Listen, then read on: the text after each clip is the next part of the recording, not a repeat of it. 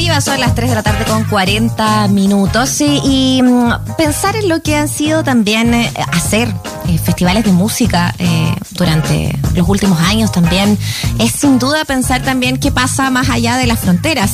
Es, me imagino, también lo que pasó con la versión de este año también, a propósito de la pandemia y a propósito de las posibilidades de la virtualidad, con lo que es la quinta versión del Festival de Rock Mayo Gallo de México. Eh, es un trabajo que se hace desde, desde eh, un- una colaboración ahí con la Universidad Autónoma de Aguascalientes eh, de ese país y va a tener presencia obviamente de harta música local, pero también van a estar algunos chilenos ahí presentes, como los niños del cerro. Hoy día queremos hablar de este tema junto a Juan Pablo Castañeda, curador del Festival eh, el Rock Mayo Gallo, eh, quien nos está atendiendo también desde México. Así que muchas gracias por este contacto también desde allá, Juan Pablo. ¿Cómo estás? Hola, ¿qué tal? Muy buenas tardes. Qué gusto poder conversar contigo. Acá Juan Pablo desde Aguascalientes, México, desde la Universidad Autónoma de Aguascalientes.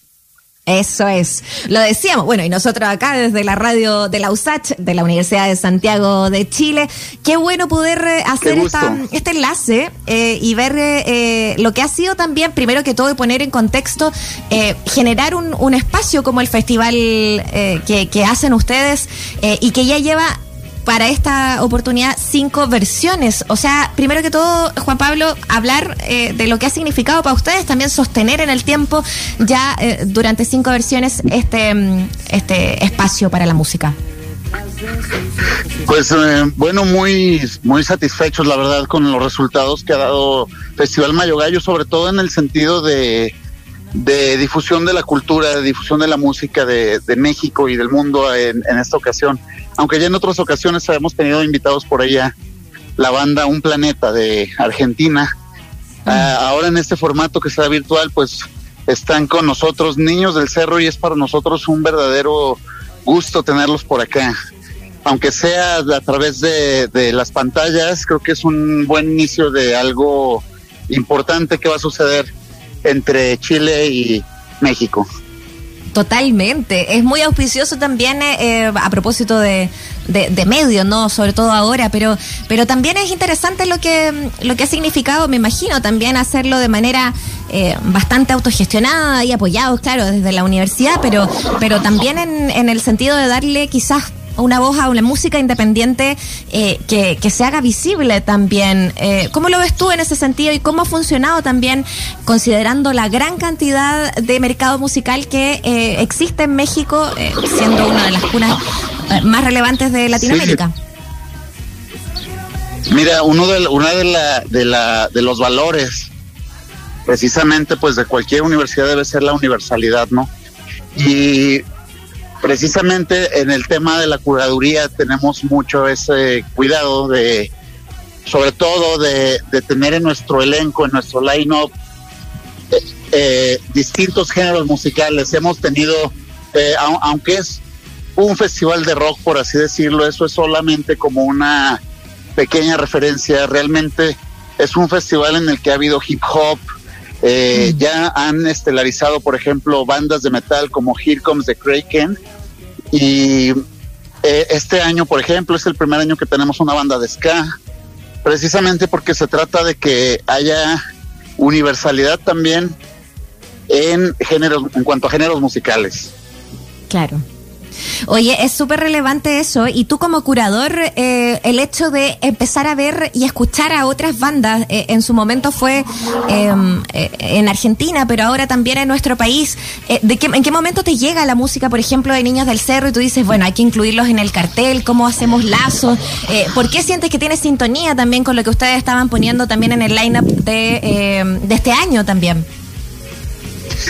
Sí, mira, eh, realmente la- no, siempre nos han preguntado que si se abre alguna convocatoria para que las bandas participen o que se inscriban de alguna manera y no, no, no lo hacemos de esa manera. Nuestra metodología es eh, completamente de, de todo el año, todo el año estamos trabajando para, para buscar talentos eh, y en esta ocasión me había fijado en Niños del Cerro desde hace tiempo que, que vinieron a México. No tuve oportunidad de verlos en vivo.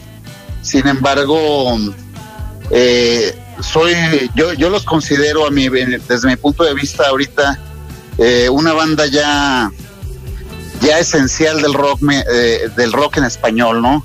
Y creo que fue una buena oportunidad para, para que se presenten en México. Eh, no son tan conocidos en México y esa es una también de, la, de las de, las mm. cosas que, que, tratamos de buscar en, en, el festival, ¿no? Dar a conocer esas pepitas de oro que están en todo este lodazal eh, de, del rock and roll, ¿no? que hay tantísimas bandas, tantísimo, pero, pero creo que Niños del Cerro ya es una banda que, que, que es esencial conocer en este momento. Oye, me encanta que lo digas eh, de esa manera también, pensando en el camino que han tenido, en que están sacando también nuevo material, en que eh, han sido premiados acá en nuestro país, pero claro, es súper bueno también conocer eh, cuál es la visión desde allá. Tú dices, no son tan conocidos, pero es algo que sabemos que va a ser de interés. quizás ahí también sería interesante que nos contaras, Juan Pablo, estamos hablando con, con Juan Pablo Castañeda, curador del Festival Rock Mayo Gallo, de allá de Aguascalientes, México, sobre el, cartel que tienen este año eh, están Los Chulitos, está Pájaros Caídos, Sec Katrina. Em, cuéntanos un poco de ellos y estas bandas, qué tanta rotación tienen y de qué manera también van reflejando lo que pasa con el rock eh, más con, generaciones también eh, nuevas que han ido cambiando también y, nutriendo un poco la música allá en México. Sí, bueno, los chulitos, por ejemplo, voy a empezar por ellos. Ellos son una banda ganadora de un concurso que se hace año con año también aquí en la Universidad Autónoma de Aguascalientes. Y es esta, esta banda ganadora hace dos años, porque el año pasado no hubo ni, ni concurso de talentos universitarios ni Festival Mayo Gallo, porque la pandemia nos agarró. Eh, eh, empezando luego, cuando estábamos comenzando esto a trabajar, fue que llega la pandemia y acabó con todo. Pero bueno, los chulitos son, mm, ganan el pase automático al festival como es uno de los premios. Y ellos son una banda que mezcla ritmos latinos, reggae, una banda muy fresca, muy alegre. Está Sex Katrina, que todo lo contrario, una banda oscura, una banda eh, dark, gótica, con, con, un rollo post-punk. Eh, a, mí me encanta, yo creo que, y, es una, eh, es muy grato saber también que están con nosotros porque Sex Katrina tenía tiempo, tienen yo creo que más de siete años sin tocar y ahorita tienen nuevo material, están eh, sacando también, van a, tocan nuevas canciones por ahí. Y Pájaros Caídos, que es una banda más de, más a lo reggae, entonces sí tenemos un, una, una gran variedad de géneros. Los Daniels, pues, ¿qué te platico? Son una banda con más de siete, ya con siete discos, están presentando su séptimo disco que se llama Serpientes y Escaleras. Ya es una banda reconocidísima a nivel internacional. Ayer platicaba con ellos, me decían que nunca han estado en Chile. Entonces, eh, van a estar por primera vez, aunque sea de manera virtual para, para ustedes. a través sea de, de esta manera. Y es algo de lo que te puedo platicar de las bandas mexicanas. Oye, nos encanta. Bueno, recordemos que esto vas a poder disfrutarlo también a través de la página de Matucana 100, porque justamente se va a transmitir eh, abierto a público general desde esta plataforma eh, hoy a las 19 horas. Así que eh, es una gran oportunidad. Anoten los nombres, revisan. Cuando, cuando nosotros pensamos en festivales en general, es para también ir a conocer música, ¿no? Generalmente los carteles siempre tienen las apuestas fuertes para poder también llamar la atención, ir ver los espectáculos, pero también se trata de presentar quizás música que no haya sido tan conocida, sea una puerta eh, para poder entrar también a los países. Bueno, hoy día nos encontramos en esta situación eh, en que tiene que ser virtual, así que bueno, aprovechémosla para conocer lo que está ofreciendo también eh, México. En ese sentido, y como curador, Juan Pablo, ¿qué, te parece también esta posibilidad de la virtualidad y qué tanto les ha afectado a ustedes la pandemia, pensando también en, en lo que significa mover esto en circuitos eh, que no son tan necesariamente tan masivos, ¿no? Eh, como, como tú dices, eh, muy desde, desde el sentido social también de, abrir el espacio. Bueno, obviamente dejando a un lado las, las tragedias humanas, en el sentido cultural y, hablando en específico del Festival Mayo Gallo El año pasado, como te decía, pues el festival se hace en mayo, justo es en mayo en el que nos mandan a nuestras casas.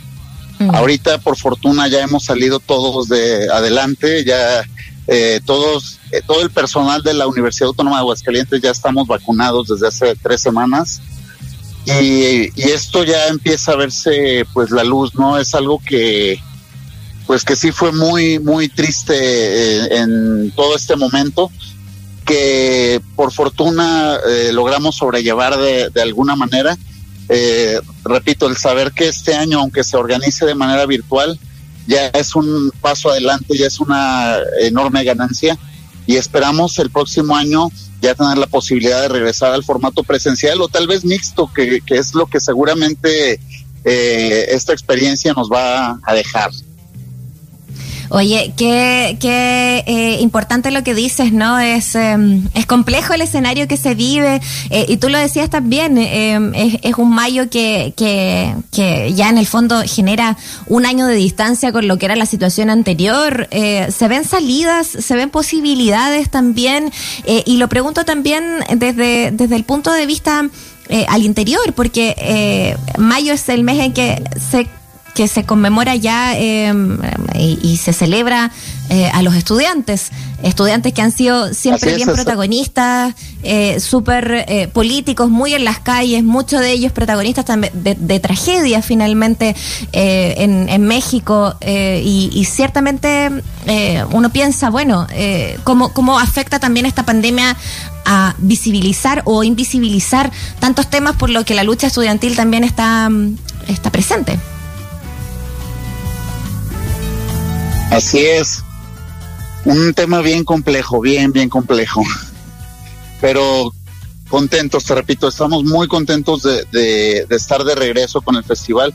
Eh, teníamos algo de temor, incluso estábamos pensando en, en no utilizar la marca, por así decirlo, del festival, sino presentarlo de alguna otra manera, pero decidimos eh, también para darnos muchos ánimos, seguir uh -huh. utilizándolo para, para que para que sea lo mismo, o sea, finalmente los objetivos son los mismos, la música eh, es muy muy probablemente hubiera sido la misma, así que no te, no hubo por qué, no hubo la necesidad de, de, de tomar esa decisión.